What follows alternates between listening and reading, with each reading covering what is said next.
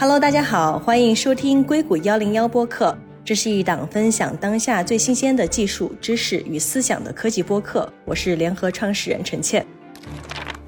这一期由我来客串主持。这一期的播客主题是很多的听众和观众在我们后台给我们留言，要求我们聊一期的，也是我个人非常感兴趣的一期，所以呢，想赶紧邀请嘉宾来跟我们探讨一下。这就是短剧出海。They still are gonna have a pup with anyone.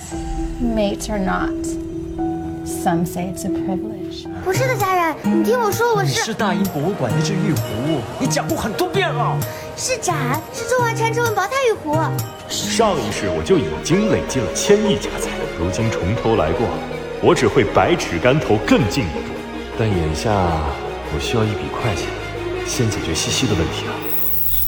二零二三年短剧出海爆火，其中网文平台中文在线旗下的真人短剧 APP Real Short 在美国 App Store 排行榜上一路窜升，吸金千万。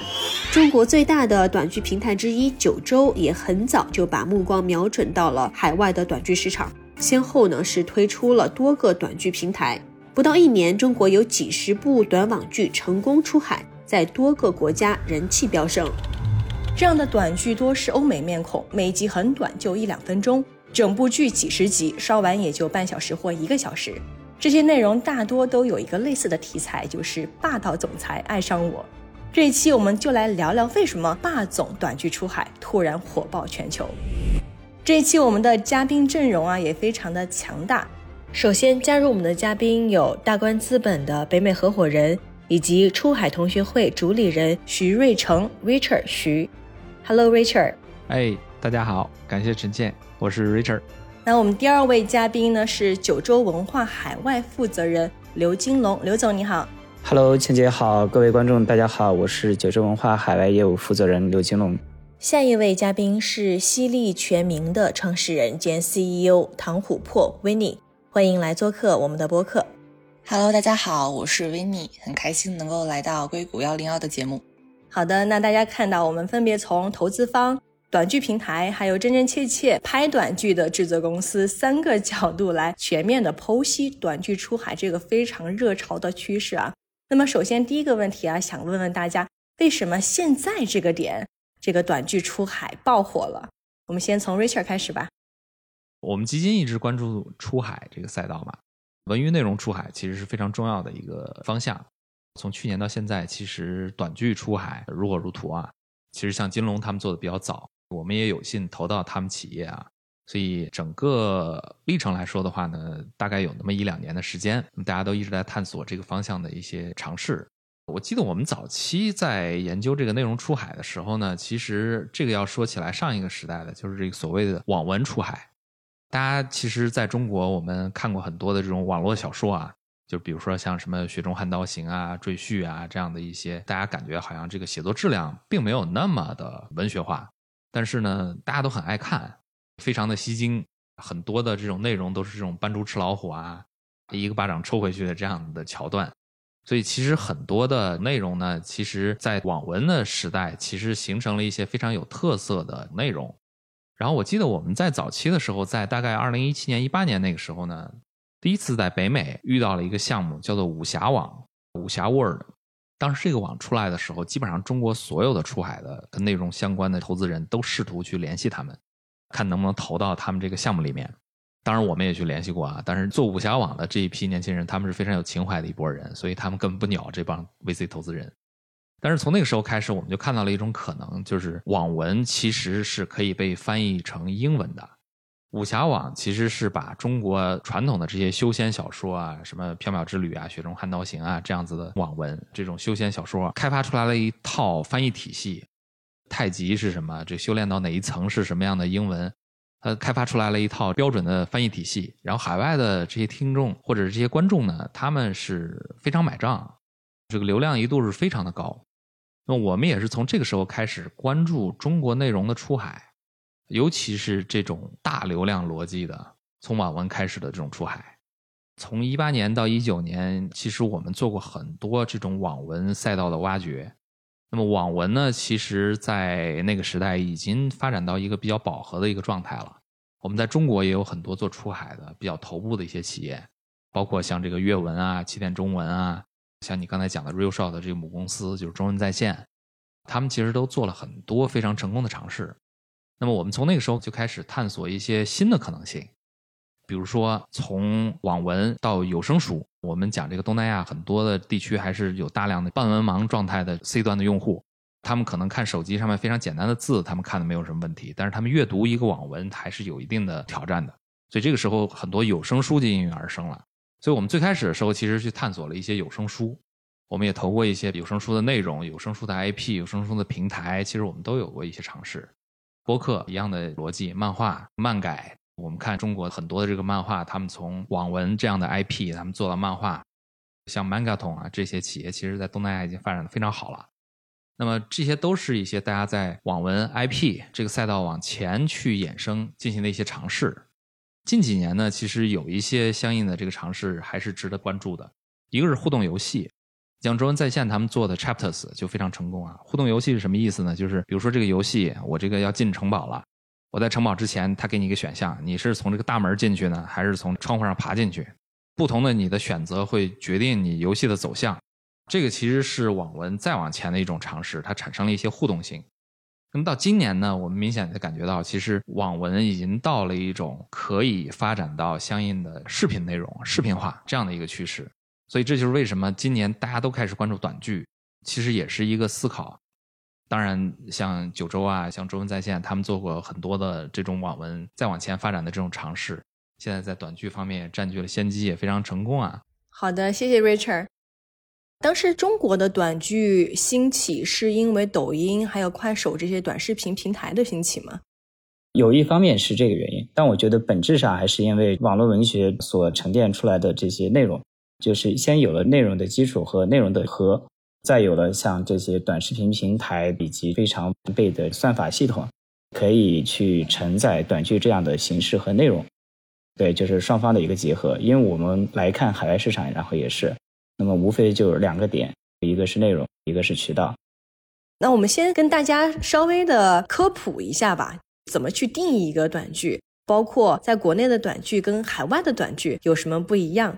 比如说，在国内的短剧是不是演员都是中国人？在海外的短剧，我们现在比如说在 Real Short，还有包括在九州，你们叫 Short TV，那上面可能现在开始用欧美的演员开始比较多了。你怎么去定义一个短剧？那么我们今天所说的短剧，在国内的定义其实会更准确到叫小程序微短剧。那么这样的内容大概一部剧是一百集，每一集大概是一分到一分半钟。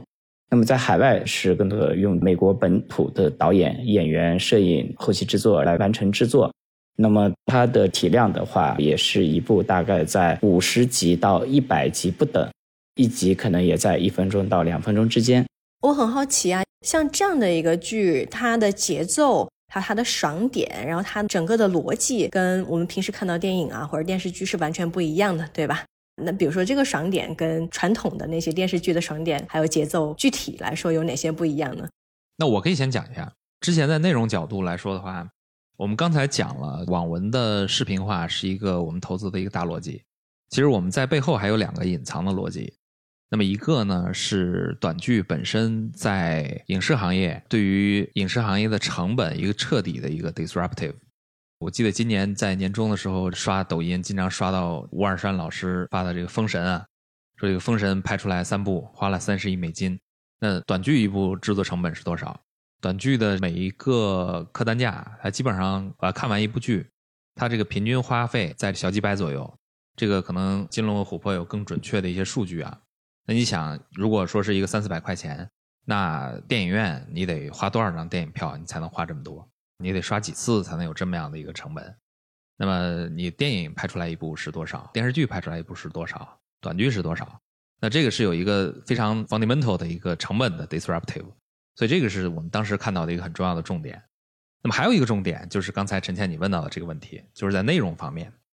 内容方面呢，其实我们想举例一下，就是我们之前其实我觉得影视剧行业在关注美国的这个赛道上面，大家都关注过几部剧。有一部非常著名的这个 Netflix 的剧叫做《纸牌屋》，肯定大家很多人都看过。纸牌屋当时其实已经做出了一个相对非常前卫的一个创举，就是基本上在每一季结束的时候，他把上一季观众所有的反馈、观众的 review、观众的意见结合起来，再进行下一步内容的编译，相当于下一步的剧本是基于前一部内容的大家的反馈，大家希望哪个人活，哪个人发展，我下一步就照这么写。所以当时在美国，Netflix 是进行了这样的一个相对于非常前卫的一个创举，这已经是大家能做到的极限了。但是你在短剧赛道上面，你明显可以看到，短剧作为一部非常特殊的这个内容，首先我可以去拍相对于电视剧和电影都非常灵活的这种，我可以专门就是拍这种高潮桥段，就是一个剧情到了高潮了以后，比如说像这个范闲背诗。大家都喜欢看发现背时，都喜欢看李云龙解放平安县城，对吧？那我就专门拍这种桥段，就是这种冲突特别明显的，都是拍这种这种什么张无忌光明顶大捷啊什么这种桥段。短剧就可以专门就是拍这种桥段，我不用去拍那种平铺直叙的前因后续，我就是专门拍高潮桥段。另一个就是短剧随时可以进行类似于像纸牌屋这样子的创举。进行这种反馈、观众的互动，然后在一些信息上面做到更加前卫的一些创新。所以我觉得，其实，在内容层面、在成本层面，这个当时都是我觉得行业对于短剧来说一些新的一些创举，非常值得我们关注啊。那短剧在不光是欧美，还有东南亚、全球，包括非洲，也都爆火，说明了市场需要什么样的一个产品呢？因为比如说，我昨天就下载了 Will Shore。我看了一下里面最火的那几个剧啊，就是我给观众们念一下名字。第一个最火的剧呢叫《The Double Life of My Billionaire Husband》，翻译过来是我亿万富豪丈夫的双重生活。还有一个非常火爆的剧哈，叫《Fated to My Forbidden Alpha》，命中注定我的经济阿尔法，阿尔法就是霸总的意思哈。然后这个剧呢是在 TikTok 上面释放出的前二十集呢，是一共获得了六千万的播放量，单集最高的播放量是超过了三千万。然后还有一部剧也是非常火，叫《Never Divorce a Secret Billionaire》，永远不要和秘密的亿万富豪继承人离婚。然后你再往下刷的话呢，他会给你四个推荐专栏。这四个推荐专栏呢，分别是：第一是《Love After Marriage》，就是我们国内现在很火的这个先婚后爱；第二个是《Falling for Alpha》，爱上霸总；第三个呢，《Sweet Revenge》，甜蜜的复仇；第四个，《Dating My Boss》，和我的老板约会。Again，就是刚才你说。我们拍短剧的话，要迎合或者是要去满足市场的需求嘛？现在短剧的爆火反映了市场的一个什么需求呢？我觉得不管是在什么地方，大家在军事文化上的需求，其实都跟它的具体经济情况相关。像我们之前跟东南亚的同事讨论，他们说现在在菲律宾最火的仍然是我们国家十几年前的《一起来看流星雨》，火了这么多年了。啊，对，在那边仍然非常的受欢迎，然后或者是一些国内我们认为的什么精神小伙、土味总裁，在他们那边市场很大。相反，在欧美地区，就像刚才倩姐有提到说《The Double Life of My Billionaire》那个剧，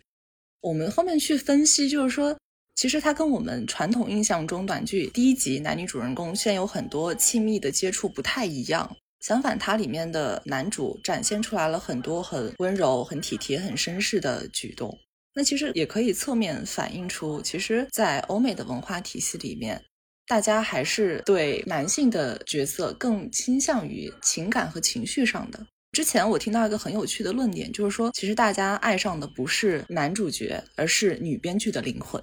大家会发现，最后女性观众喜欢的男性角色的形象投射出来的，仍然是女性作者。大家幻想出来的一种男性的特质，正是因为在生活中太稀少了，可能是因为时代的原因，并不是说男性本身就不知道怎么爱人。我觉得不是的，一是在这样的时代环境下，大家可能已经失去了线下真正进行感情流通的很多机会。大家不是现在经常提到快餐式的速食型的恋爱，所以这就意味着大家的很多线下需求被倒逼到了线上。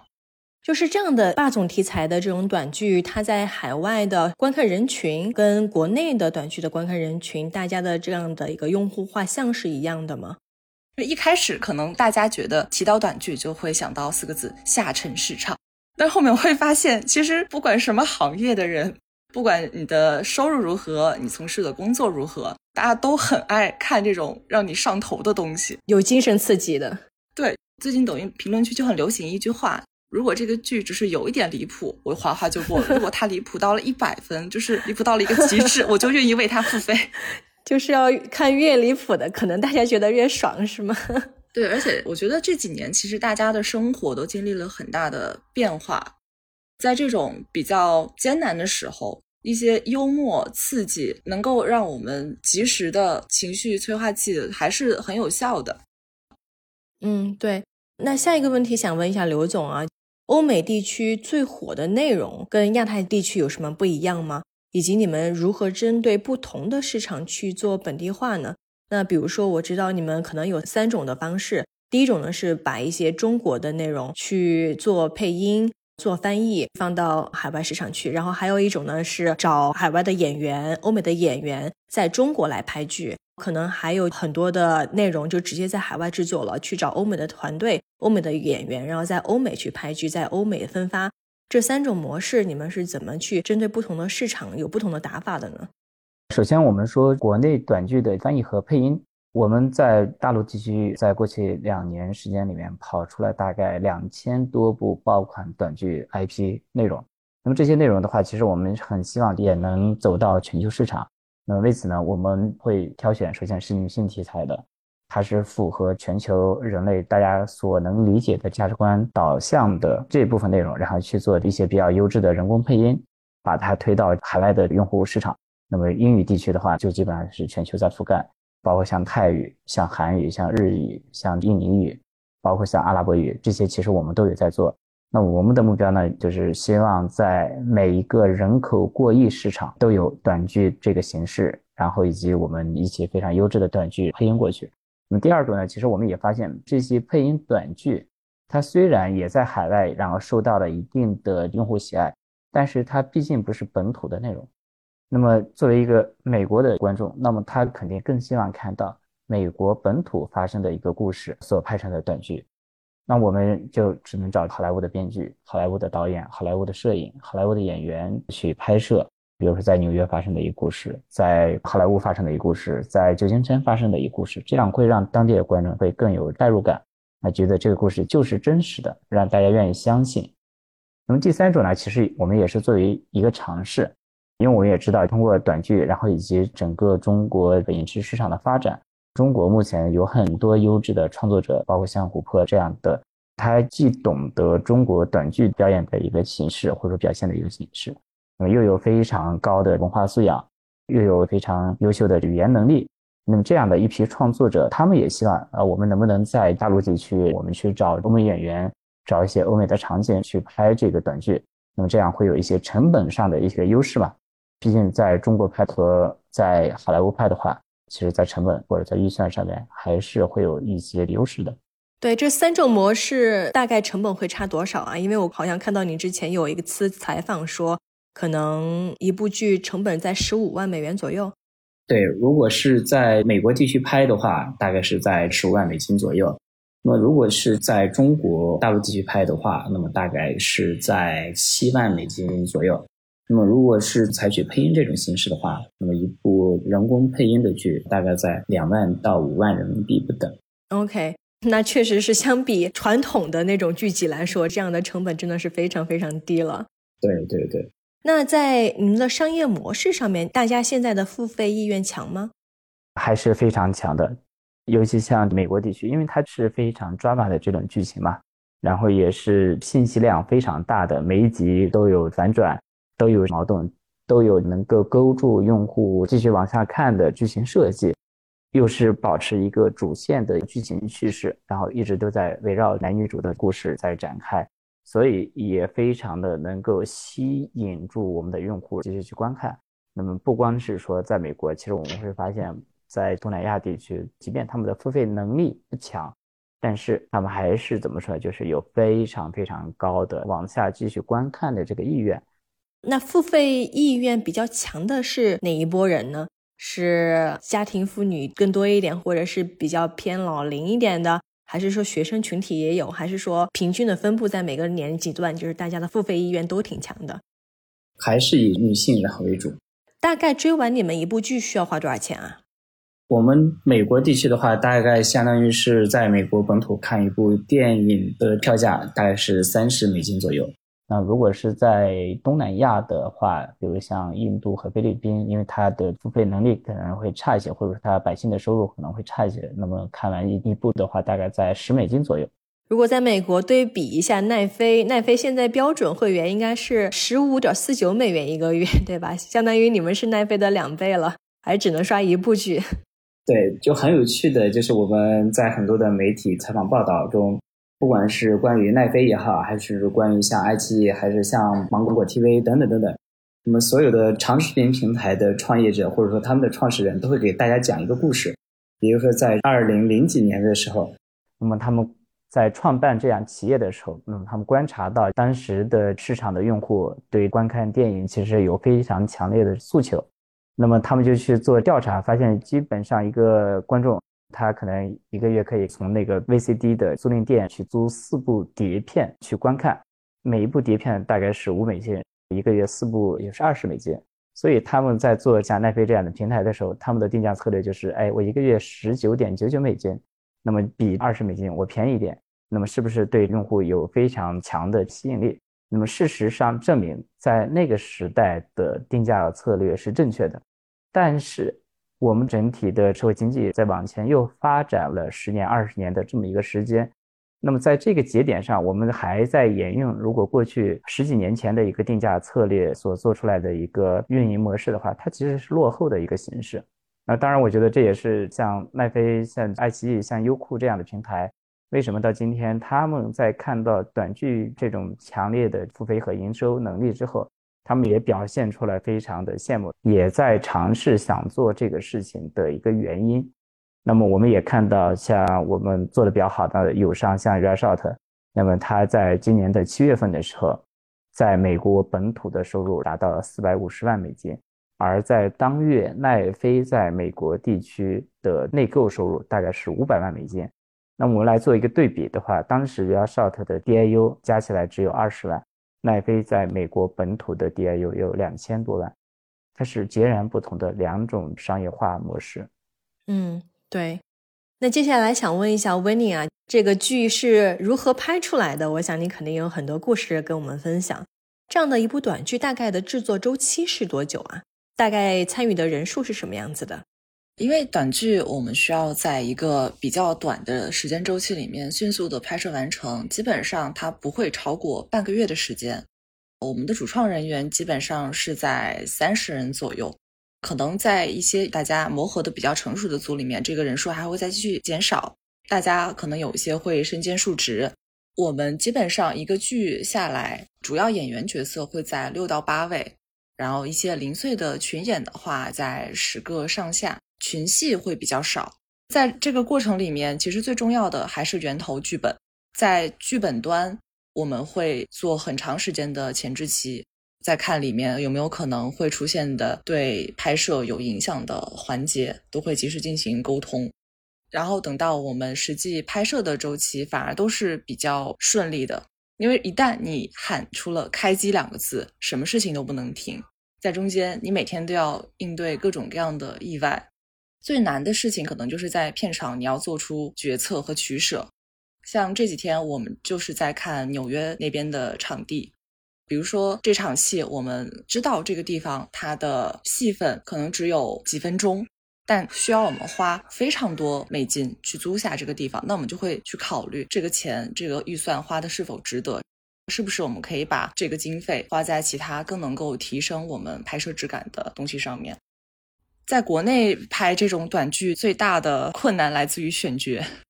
对，因为在国内要找欧美面孔的演员，对吧？是的，而且在我的项目里面发生过一个非常有趣的事情。在开机的前四十八小时，我们原定的女主她因为一些自己私人的问题没有办法来了。然后在开机的前二十四个小时，我们饰演女主女儿的那位小女孩，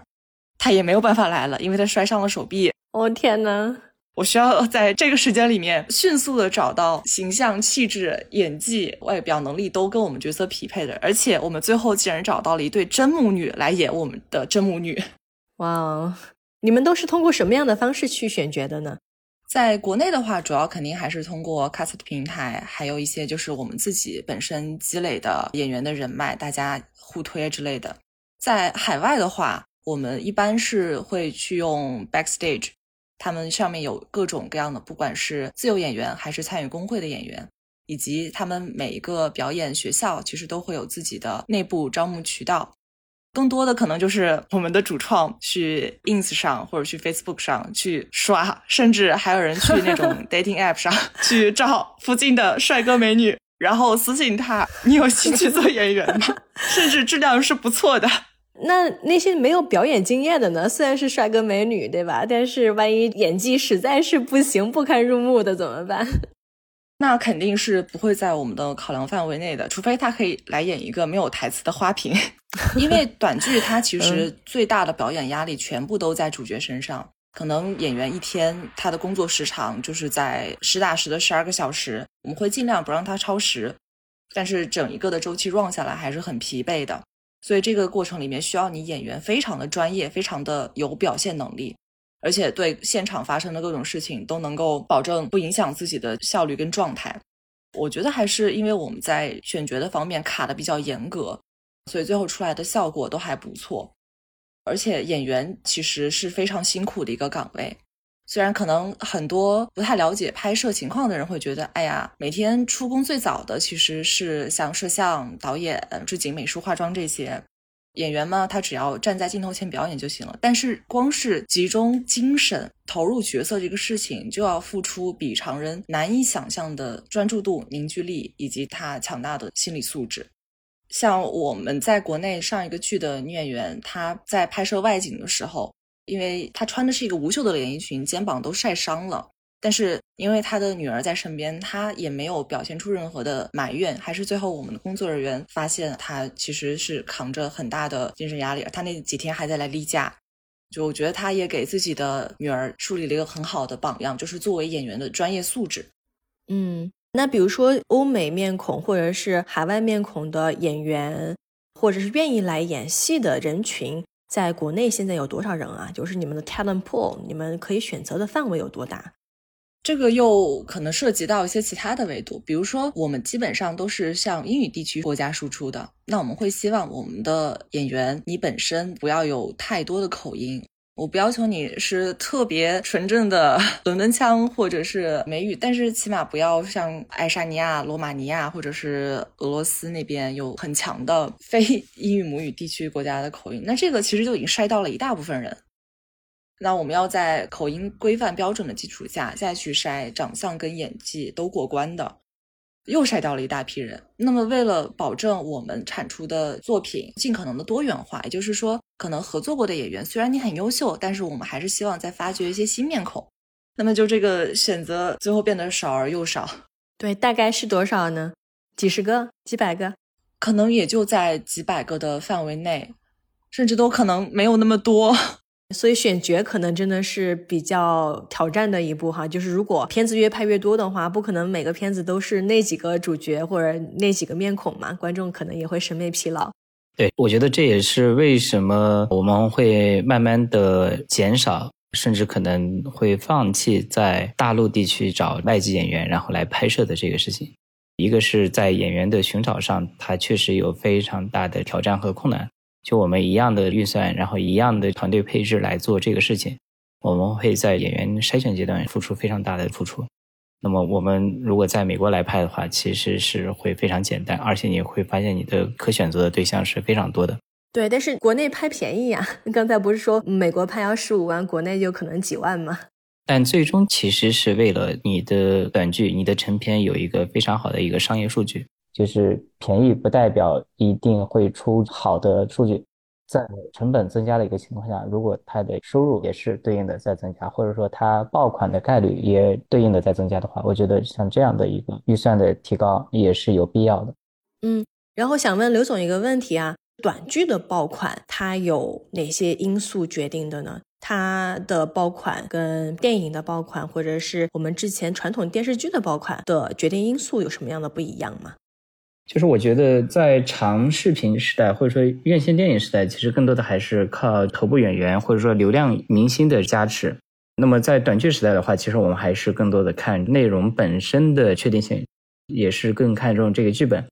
也就是说，在流量明星参演的这个电影里面，可能流量明星对整个内容是否爆款的加持，或者说所占的贡献的话，可能大于百分之五十，因为很多的受众就是冲着这一个偶像去的。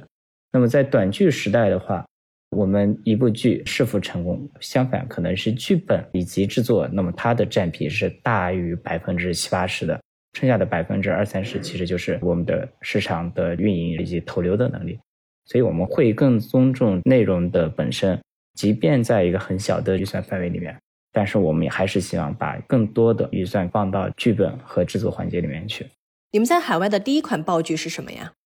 我们在纽约有拍一个狼人的短剧故事，叫《Call Me Alpha》，它是一个美国作者写的畅销的网络小说，之前在各个阅读平台的数据也非常好。我们就先签过来他的小说的演示版权，然后对他进行短剧的改编，再交给美国这边的拍摄团队去拍摄。上线之后呢，也取得了非常好的影响和观众付费。你们当时预测到它会是一款爆剧吗？我们其实从买下那一个小说的时候，然后我们就知道这个剧肯定是会爆的，因为它的故事的确定性已经是确立的。那么剩下的就是看制作团队、编剧会给他加持多少。因为这部小说当时在各个网络小说平台的收入也是过几百万美金的。怎么定义一款短剧的爆剧呢？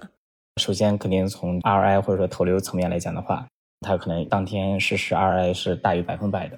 对我们来讲，就是一部剧在海外的票房，它是大于一百万美金的。那么像这样的剧，我们觉得它肯定就是爆款剧。嗯。那么短剧出爆款的概率会比电影出爆款的概率，或者是电视剧出爆款的概率更高吗？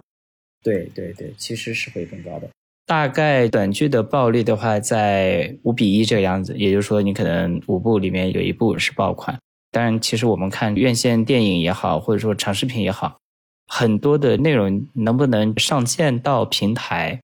它能不能及格，都还是一个问号。那么更不要说上线之后是否能爆，它的竞争其实是会更激烈的。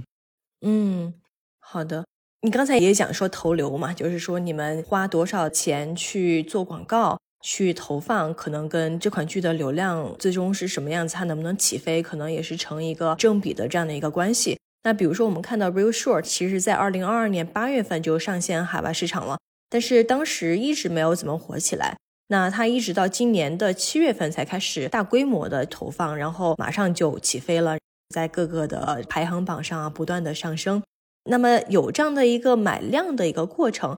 那怎么去判定说短剧的模式是因为买量买出来的市场需求，还是说它是真正的一个市场需求？它不是昙花一现的商业模式，而是说可以在未来的十多年、几十年的时间成为一个主流的大家娱乐的一个方式呢？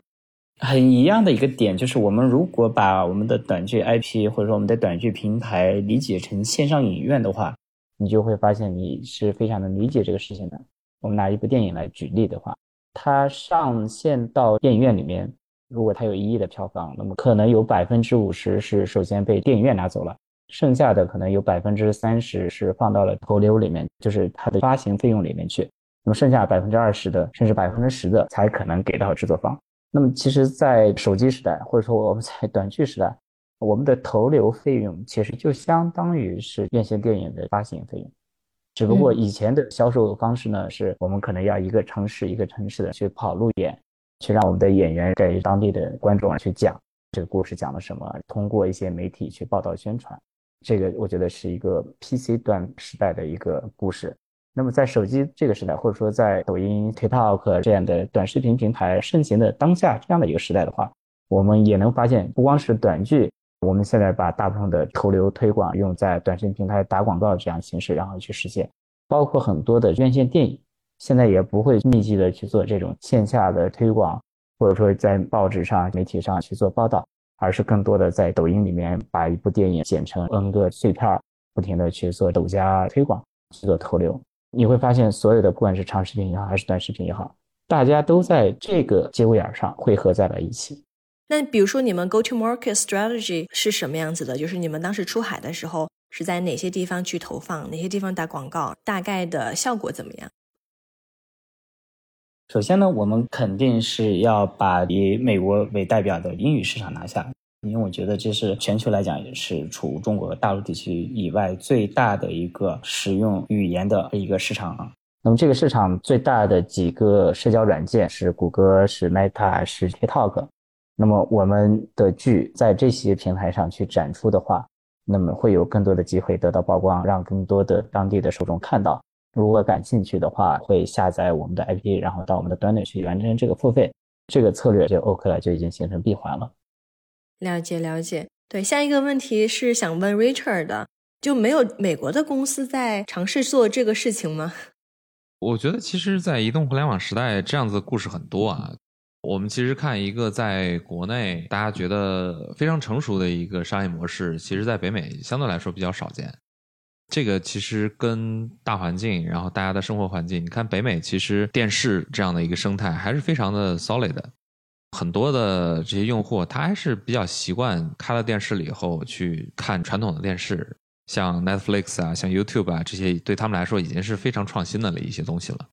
这几年你看 TikTok 这样子的短视频，其实在北美接受的很多，大家说还是年轻人这样子比较多啊，所以我觉得这个可能也是有一定的底层的环境的影响。那么另一方面呢，就是我觉得短剧在背后它还是一个很强的一个流量逻辑和一个流水线式的工业化式的内容生产的一个逻辑。你像好莱坞，其实在内容生产的这个工业化上面做的其实非常超前的。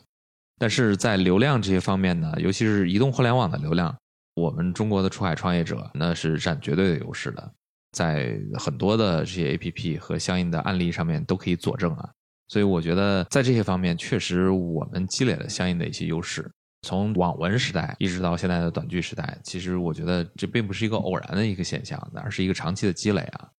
所以我觉得这个事情对于我们来说，对于行业来说，其实也并不意外。对。您看美国的话，它其实也一直都有一些视频的创业公司在起来，比如说最开始的 Vine，然后后来 Vimeo，然后 Quibi，就是大家其实还是在进行各种的尝试，但是好像后来结局都不怎么好，反倒呢是中国的公司给做起来了。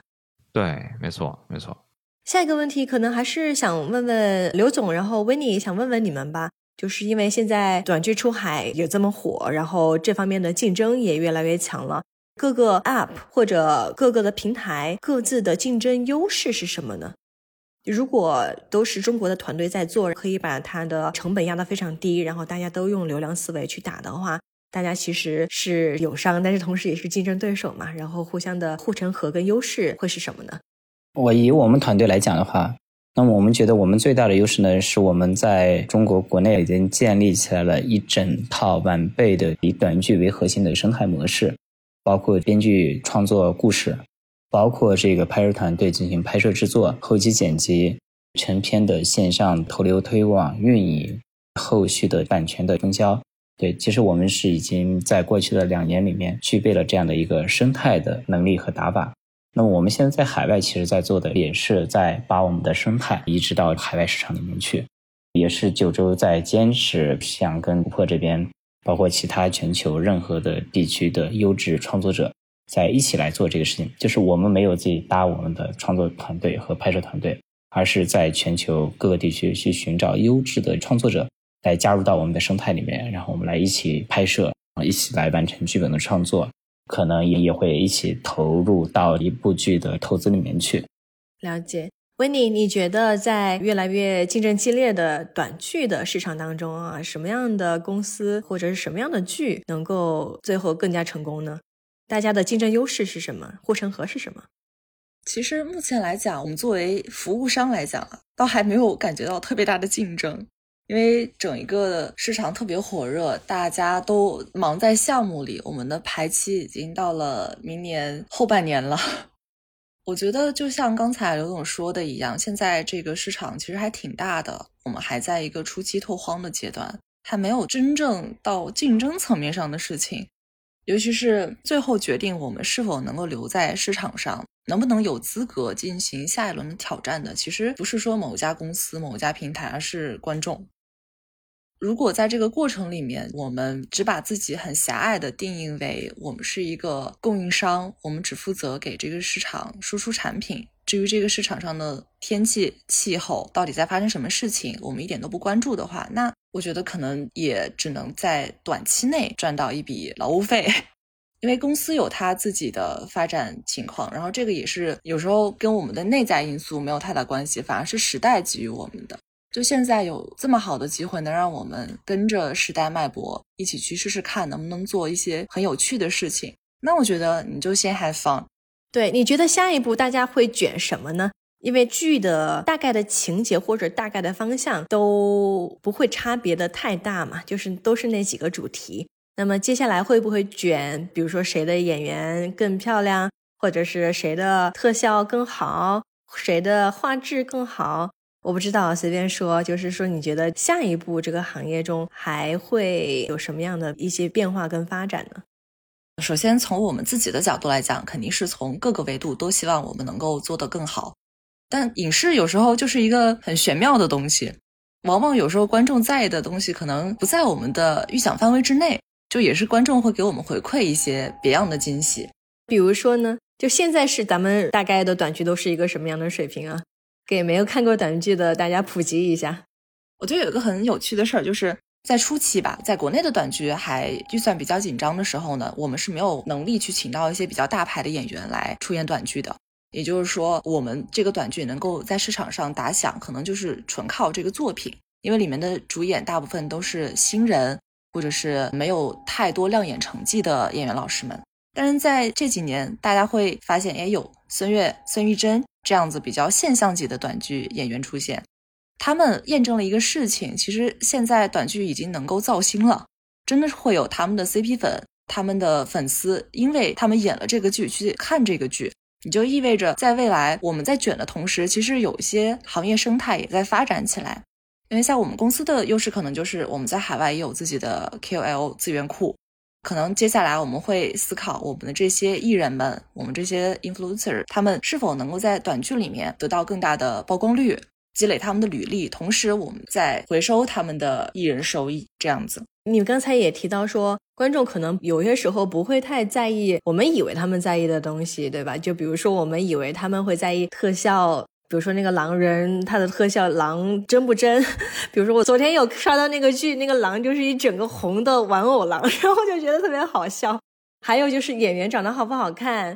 男主有没有腹肌，或者是环境怎么样，它的烟雾是不是非常的五毛钱特效？这些东西哪些是观众在意的，哪些是观众其实没有那么在意的？最重要的肯定就还是演员跟演员之间的情感情绪的张力，不管是爱恨情仇。就像我们在做 audition 的时候，除了演员单独的试镜，比如说我们最近在纽约开的项目试镜的时候，就有一些非常优秀的演员老师们，比如说有斯坦福的创意写作和戏剧双学位的女孩，还有那种纽约大学 Teach 学院的校花。就我们单独看他们每个人都有自己的风格，但是最重要的就是我们会需要有男女主人公一起试镜，然后看他们之间是否有那种哎荷尔蒙的触动啊感觉。有时候又很有意思，可能有一些演员他们在单独面对镜头发挥的时候会有自己的不足怯懦，但是在到了剧组的氛围里面之后，大家所有人一起齐心协力帮他们去燃点这个故事，他们能够爆发出非常大的魅力，而这个魅力我觉得是吸引观众一直看下去，不管是体现在付费上还是对他们的追捧上来讲，我觉得都是最重要的。像其他的一些特效。我们用的特效也很贵，我们的后期的时薪是三十刀到五十刀这样子，但是到最后，观众还是希望回到人本身。像我们在国内的时候，为了拍出一个特别奢华的感觉，特别用了一个古董博物馆。结果呢，在拍摄期间，我的摄影打碎了一个两百多年的小杯子。Oh no！赔了多少钱？啊，这个具体数额就不透露了。反正从此以后，我就会跟他们签好协议。对对对，那大家会觉得这样的一个娱乐的方式会取代或者是逐步的蚕食传统的好莱坞的那些比较精美的大片，或者是传统的电影的行业吗？我觉得并不能说是蚕食吧，我们一直在讲，我们短剧的用户其实也是奈飞的用户，奈飞的用户反过来其实也是短剧的用户。那么我们今天来看短剧的这些人，包括我们自己，难道我们就不会去看好莱坞的电影或者说院线电影吗？我们也一样会看。那么最终最终就是能够决定用户停留在什么地方，或者说在什么阶段、什么时间段停留在什么平台看什么样内容，最终还是要看内容本身。就是这个阶段，我有好的内容，可能用户就在我这里；如果在这个阶段，我们的电影院里面有好的影片，那么用户可能就会在电影院。其实是这样的一个关系。而且，其实我觉得这两个不是一个敌对的关系，它是跟整一个的科技还有市场的发展息息相关。就像在过去，可能大家把手机只看作一个能够打电话、发消息的机器，但是现在其实手机也能做很多事情了。但你不能说手机它抢占了游戏机或者电视他们的商业地位。对，嗯，对。那接下来一个问题啊，也是想问一下 Richard，短剧的市场你们觉得有能有多大？以及，如果它真的做的非常大了之后，会不会像 TikTok 一样，现在面对一些欧美的政治压力，那短剧平台有可能会面临吗？你觉得？这是一个好问题。首先回答第一个问题，就是觉得这个未来有多大？你看，现在 Real Short 在北美，九州他们也有出海的这个 APP 啊，九九 TV，不同的市场，那么现在都诞生了很多的巨头，包括很多过去我们中国移动互联网时代的巨头，他们都开始尝试做短剧。所以我觉得整个的市场呢，大家基本上是从行内的人一直到外部的，大家都持一个比较乐观的一个态度。那么具体多大的这个数量呢？我们没有办法估计一个数字啊。但是我们内部其实一直有一个感觉，就是如果我们去赌什么是下一个 TikTok 这个级别的企业，那么我们觉得一定是诞生在未来的内容产业。那么短剧现在最重要的内容风口。所以我们其实对于短剧赛道是寄予厚望，这是第一点。那么第二点呢，至于监管这个层面，那么监管层面呢是这样，就是本身来说的话呢，我们现在我认为短剧行业的同学们，包括像琥珀他们，像金龙九州他们，其实在做的已经是用一种新的模式，但是是用海外的这些演员，对吧？海外的资源去创作一些海外的新的内容，把海外的内容做一些海外的视频化的延伸。那么在这个角度上面来说的话呢，那其实就是一个本土化的创业。我并不认为这是一种文化输出，或者是有一些相应的地缘政治上面的一些 concern。我觉得这个就其实就是在本地诞生本地的内容，而且帮助一些新兴市场他们去进行内容的升级。所以从这个角度来说的话，其实我觉得呢，这是一个好事儿。而且未来我们会看到越来越多的内容产品走上这样的一条路径。至于说会不会遇到类似于像 TikTok 的这样子的现在的这种境遇，这大家谁也很难说啊。但是我是其实是乐观的一个态度的。嗯，对。就我下一个问题就是说，刘总跟维尼，你们可能现在是不是还没有遇到，比如说像一些演员工会啊，然后国外的 Union 啊这种问题？比如说咱们以后做大了之后，你们觉得会遇到海外的这种演员工会、编剧工会？造成一个成本上的上升吗？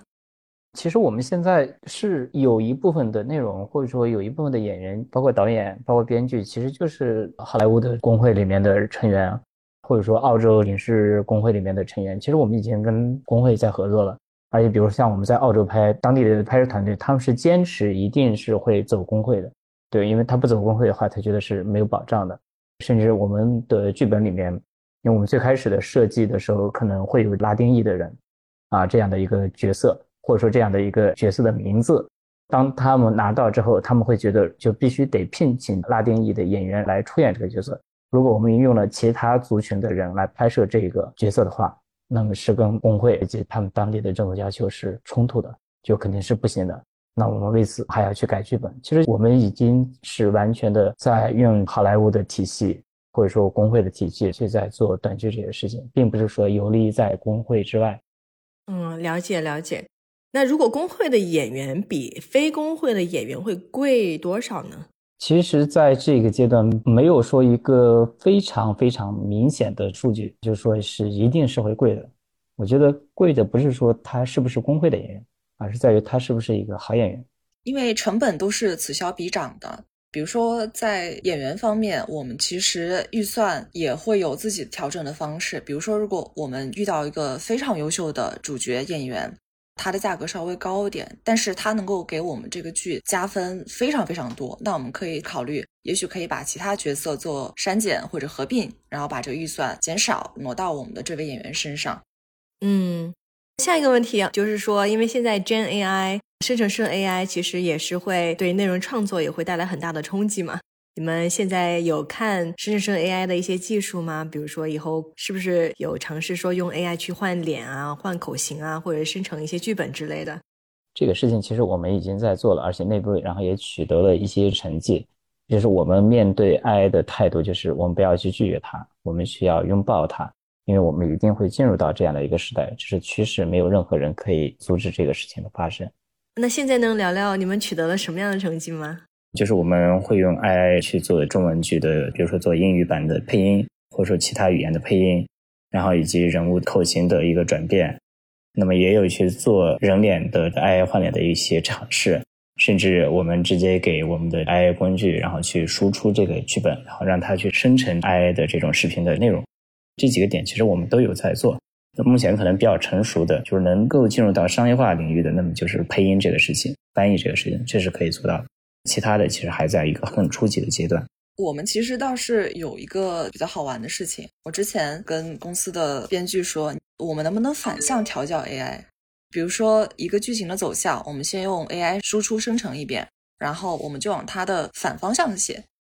它能够想到的剧情，我们就不往那边写，就主打一个出其不意，是吧？对，因为基本上 AI 可能它已经被喂取了大部分人的想法，那在剧情方面肯定要做到出其不意嘛。对，这个还挺有意思的。好的，那最后一个问题啊，请三位给我们大家安利一下你们最近会推荐我们的观众或者听众去观看的一部短剧吧，然后也把大概的情节给我们的观众稍微的剧透一下。我们从刘总开始。好，那我就先王婆卖瓜，自卖自夸。欢迎大家观看《Call Me 阿尔法》这部短剧。这是一个在美国纽约拍摄的狼人的故事，讲述的是一个狼人女孩和她的阿尔法所发生的爱情故事，以及在整个族群里面去成长、去获得自己最终的身份这样的一个女性成长类故事。感觉有点像《暮光之城》，是不是？对，类似。好的，维尼有什么短剧给我们大家推荐的？好，我想推荐的应该就是今年比较现象级的一个小短剧，叫《逃出大英博物馆》，在今年还是引起了挺大的轰动的。觉得它能够给大家带来不仅是观影体验上一次比较满足的享受，更是让大家看到一种未来吧。因为两位主创其实也不是非常资深或者特别专业的影视从业者。他们是出于自己的热爱、本心去拍摄了这个视频，但是它的画风、质量以及对时代大家情绪的切入点，我觉得已经标志着这种短剧到了一个新的时代。就是现在可能大家还会短剧这个行业存在一些雾里看花的偏见，或者是不太明朗的地方。但我觉得市场它在不断流转的过程中，其实会重塑大众对短剧的印象。就我们其实是在做一件挺好玩的事情。好的，Richard，你最近在看什么？那我也分享一部，我们团队内部啊，之前比较喜欢看的，因为几个人可能年纪已经比较大了，所以我我们当时团队内部大家都特别喜欢看一部叫《重拾一九九八》。基本上是属于这种一个比较特殊的品类啊，就是中国的穿越剧，经常是回到过去。其实我我们讲这个北美的剧情，很少有这种说是往回穿越的啊。基本上好莱坞的逻辑是走向未来，对吧？是科幻，是往未来走。那么其实我们有很多这种穿越剧，在中国蛮受大家喜欢。然后现在我们现在在东南亚呀，在一些新兴市场。包括在北美，我们都看到有很多人蛮接受的。然后这个《重拾一九九八》其实就是一个主人公穿越回到我大概其小时候这样的一个状态啊，去做了很多这种惊天动地的事情，蛮有意思。不管是中国还是在海外，其实我们看到很多的内容，现在越来越多的把过去的这种网文的 IP，因为这个《重拾一九九八》本身是一个网文啊。他把这个网文的这个 IP 逐渐都改编成了视频化，我觉得这个趋势会给我们带来越来越多的作品吧，也是今天我们讨论的一个核心。我也就分享这么多吧。好的，好的，谢谢各位，谢谢各位的时间。好的，以上就是我们今天的节目。大家对短剧出海有什么想法？欢迎给我们写评论、写留言。中国的听众可以通过喜马拉雅、小宇宙、苹果播客、蜻蜓 FM、荔枝 FM、网易云音乐、QQ 音乐来收听我们。海外的听众可以通过 Apple Podcast、Spotify 还有 Google Podcast 来收听我们。如果喜欢我们的节目，别忘了给我们一个五星好评哦！谢谢大家的时间，那我们就下期再见啦。